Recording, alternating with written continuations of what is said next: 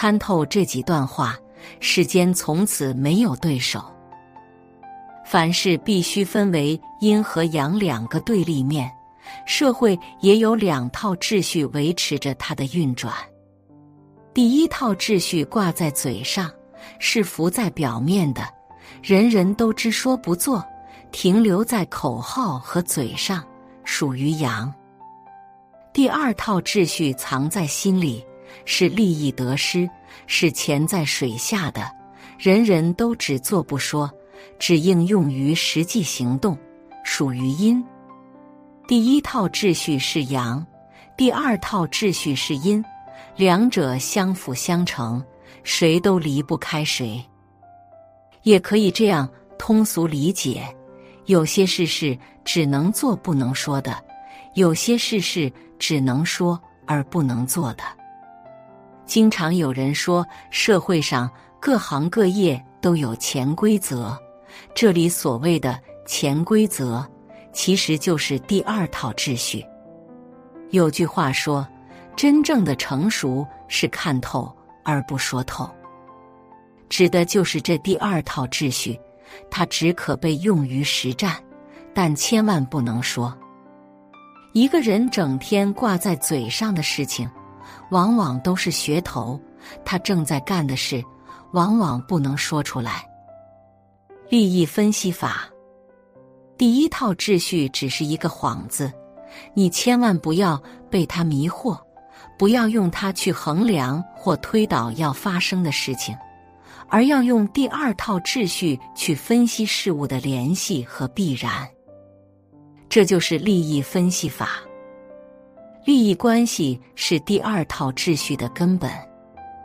所谓利益分析法，就是每遇见一件事，要迅速切割成不同的利益方。你的每一个言行，有利了谁，针对了谁。有利的人就是你的朋友，针对的人就是你的敌人。要这样划分敌我关系。但切记，没有永恒的朋友，只有永恒的利益。利益一转化，你的敌人和朋友迅速改变。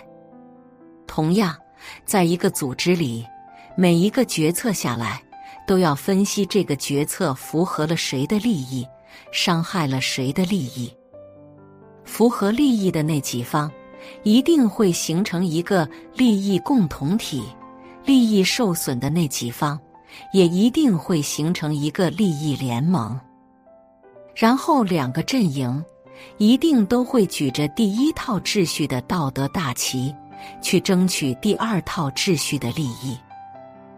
我们要记住一句话：决定一个人的前途和命运的，表面上看是能力和机遇，其实是看他和谁形成了利益共同体。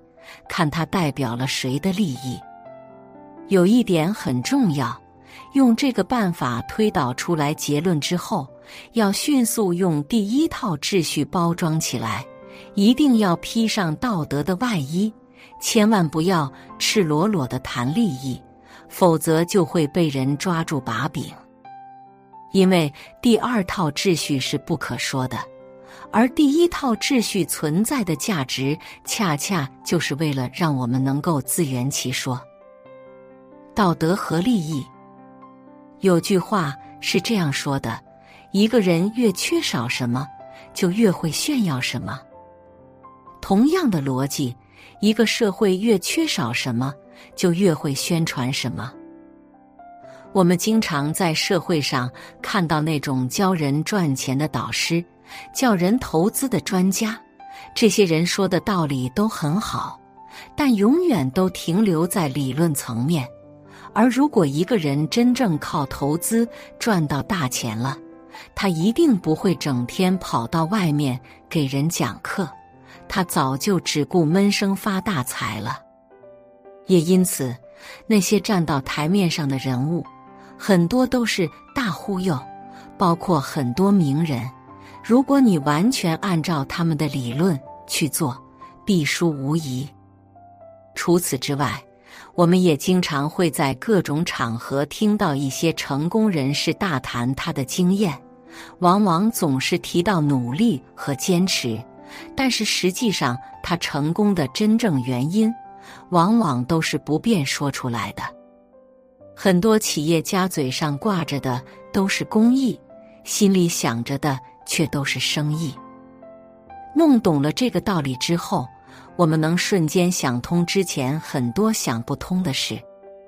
比如，很多人总是在嘴上胜过别人，这是最愚蠢的做法，因为这些人在现实中往往是失败者。比如，要小心那些嘴上说话很好听的人，这些人内心盘算往往更深。千万不要轻易相信一个人嘴里说的话，你只能看一个人的实际行动。比如，我们经常说这个人表面一套，实际一套，很虚伪。但是，这种嘴上一套、心里一套的人，往往在社会上混得开。而很多人之所以活得痛苦，就在于他只看到了第一套逻辑。而看不到第二套逻辑，或者是因为他们用第一套秩序道德的逻辑去践行第二套秩序利益的事情。为什么做实事的人往往总是吃亏？因为他们做事用了第一套逻辑，但第一套逻辑是只能说而不能做的。为什么说实话的人往往到处碰壁？因为他们把第二套逻辑说了出来，第二套逻辑是只能做而不能说的。需要强调的是，无论社会怎么发展，都需要奉第一套秩序为上，尊第一套秩序为正统。因为只有这样，才能使人活在希望里。我们只有通过做那些美好的和正能量的事情。才能更好的推动社会进步。好人和坏人，老鼠从来不会认为自己吃的东西是偷来的；蚊子从来不会认为叮咬别人是错的；蝎子也从不觉得自己有毒。在乌鸦的世界里，天鹅都是有罪的。人类说老鼠是坏东西。因为老鼠偷吃我们的粮食，但对老鼠来说，这叫觅食。人类夸奖蜜蜂勤劳，因为蜜蜂在给我们酿蜜，但对蜜蜂来说，这是基本需求。所谓害虫和益虫，都是人类按照自己的利益标准划分的。所谓的好坏，都是强者按照自己的立场去划定的。因此，世上没有纯粹的好人或者坏人。你伤害了他的利益，就是他眼里的坏人；你符合了他的利益，就是他眼里的好人。富人和穷人，富人之所以富有，是因为掌握了更高维度的认知，拥有更强的奋斗精神。富人更愿意带动穷人提升认知。而不是直接给穷人钱，那样会害了穷人。因为如果穷人的认知得不到提升，即使有钱也是暂时的。然而，世间有几个穷人能够勇敢的面对自己的无知和懒惰，彻底摒弃自己的坏习惯和秉性？穷人虽然都在向富人取经。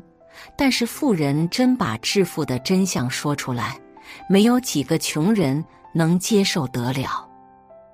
百分之九十九的穷人都活在鸡汤里，活在心理安慰里。他们宁可面对美丽的谎言，也不愿意接受残酷的现实，因此永远都在自欺欺人，掩耳盗铃。江山易改，本性难移。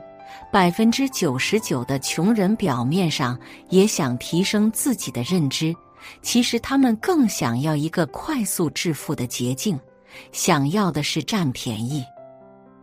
而当富人告诉他们如何提升认知的时候，穷人还要反过来批判他们，因为穷人们认为这个不能直接赚到钱是没用的大道理。这就是下士闻道，大笑之。不孝不足以为道。天赋和障碍，每个人的身后都默默的站着两个元神。第一个元神叫天赋，天赋是我们跟上天的接口。你若感知不到它，人生就会兜兜转转，不知所措。第二个元神叫障碍。很多人都把障碍当成了必须去干掉的敌人，而实际上他是我们隐藏的朋友，以另外一种方式给我们指引。所谓开挂的人生，其实就是用好了这两大元神。高手和普通人，普通人思考问题都是一步一步来，由 A 推导出 B，B 推导到 C。再推导出 D，最后得出 E。然而高手可以由直接推导到 E。这就像开车，普通人的是手动挡，需要一级级加速；而高手是自动挡，可以无级变速。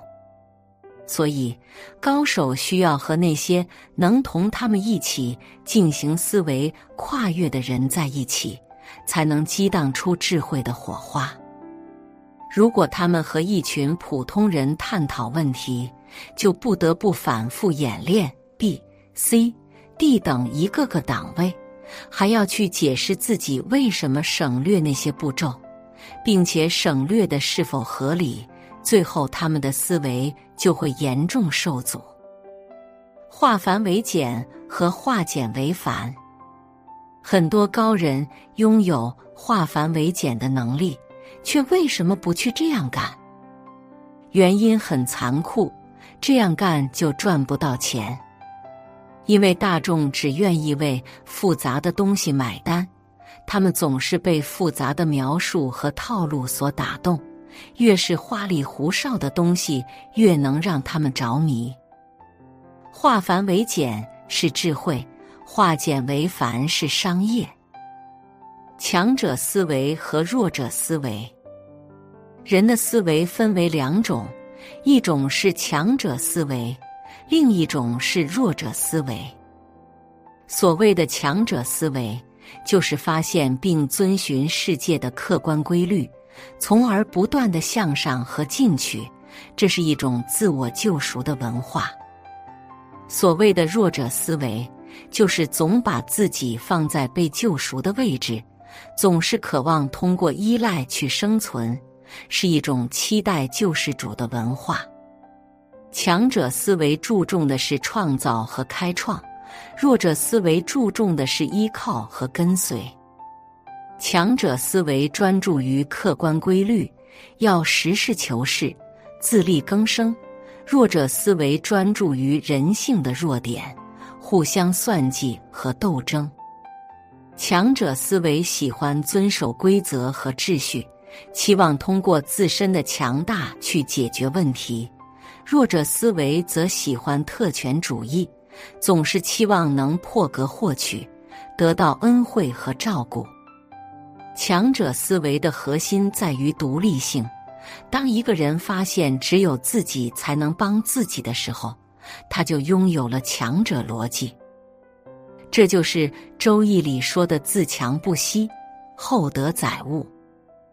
但是拥有强者思维的人很少，因为他太独立了，需要拥抱孤独，直面各种问题，因此被很多人本能的抛弃了。而弱者思维由于易学、易懂、易用，成了流行的思维。上天往往更偏爱拥有强者思维的人。所谓“自助者天助之”。当一个人拥有了强者思维，从独立走向强大的时候，所有的人都会来帮他。